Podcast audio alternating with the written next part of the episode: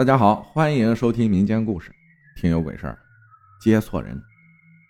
姨婆分享的一个事儿，姨婆是仙家找上门的真正的走阴师。有一次接到一家人的邀请去驱鬼，那家男主人说，他们家的两个孩子是睡外屋，每天晚上到十二点都会听到有人敲门的声音。刚开始以为是小孩子故意这么说，以为是恶作剧。但后来看俩孩子啊，不像是说谎。然后有一天就叫他们去里屋和妈妈睡。刚开始睡下去啊，还没什么事情发生。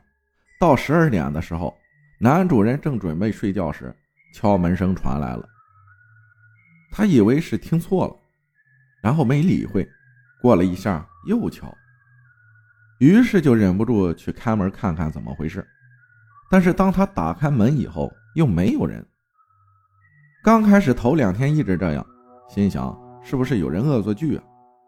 于是第三天的时候还是那个时间，他那晚没睡，守在门边上听。敲门声又响起了，他动作迅速的一打开门，但是又没看到人在哪儿。同时间一坨黄泥巴砸在他脸上了，这下可把他搞蒙圈了。于是第二天清早就去找我姨婆。姨婆上阴以后就说：“他们家老母亲是不是没有接回家？因为老母亲是埋在外面的，时间长了没人管，当时也没有立碑，所以不知道到底在什么位置，但大概位置是记得的。”然后男主人就说了一件事因为之前没发生这事儿的时候，他们请人看过，把老母亲啊给接了回去，因为时间长了，那个地方也改造过。所以就在那个大概的位置装了一些土回去供上了，可是供了三年，老母亲还经常托梦给他们说什么时候把他接回家呀？他们就想可能是弄错了，所以又找人来看。说的是当时没有请对人，正好请回去的那些土是一个生孩子死的女人。这一家子什么也不懂，就把那些土随处就扔掉了。姨婆就说了。那可不行！你把别人请回去供了三年，人家有吃有喝的，谁想走啊？关键是你们还把别人乱扔在一个地方，这样当然不行了。用黄泥砸你，还算是轻的了。后来姨婆给他家做了一场法事后，再也没有什么事情发生了。这个故事听起来挺玄乎的，可是又能怎样解释呢？其实很多无主的孤坟挺多的，希望他们能有一个归宿。还有一件事儿，是一个阿姨说的亲身经历的事儿，那是六十年代的事儿。张阿姨那时候的工作是挑砖工，因为那年代啊设备不先进，每天都要从另一个地方把砖挑到修建房子的地方，路程大概几分钟左右，途中会经过一个被挖掉一半的坟地。有一天，她们几个姐妹一起工作的时候，那时候是快下班了，最后一趟。有个姐妹正好走到坟地的边上，突然掉了一块砖，然后她就放下担子去捡。后来回来的时候，她就开始说肚子疼，晚饭也没有吃就睡觉了。那时候她的姐妹们还没睡，还在屋外聊着天听到那女的在房间喊叫着，于是就进去看她怎么样了。后来拿了些药给她吃了以后，大家就陆陆续续休息了。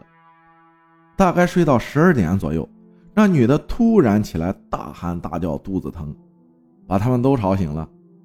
那时候只有两公里以外的一个卫生院，大家都说干脆送她去医院看看吧，这样也不是办法呀。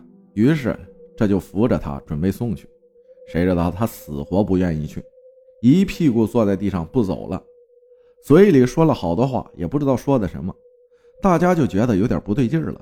是不是遇到什么不干净的东西了呀？有人说道。于是张阿姨就上前去问他：“你肚子疼又不去医院是怎么回事啊？”那女的说：“我不去，我要钱。我不去，我要卫生纸。肚子疼。”一直这么说着。然后张阿姨拿出钱，那个年代的一块钱是红色的，两块的是黑色的。张阿姨就拿了一块钱给他，他随手就扔了，说。不要红色，要黑色的。这下可把张阿姨吓到了，这样子不对呀，是不是撞鬼了？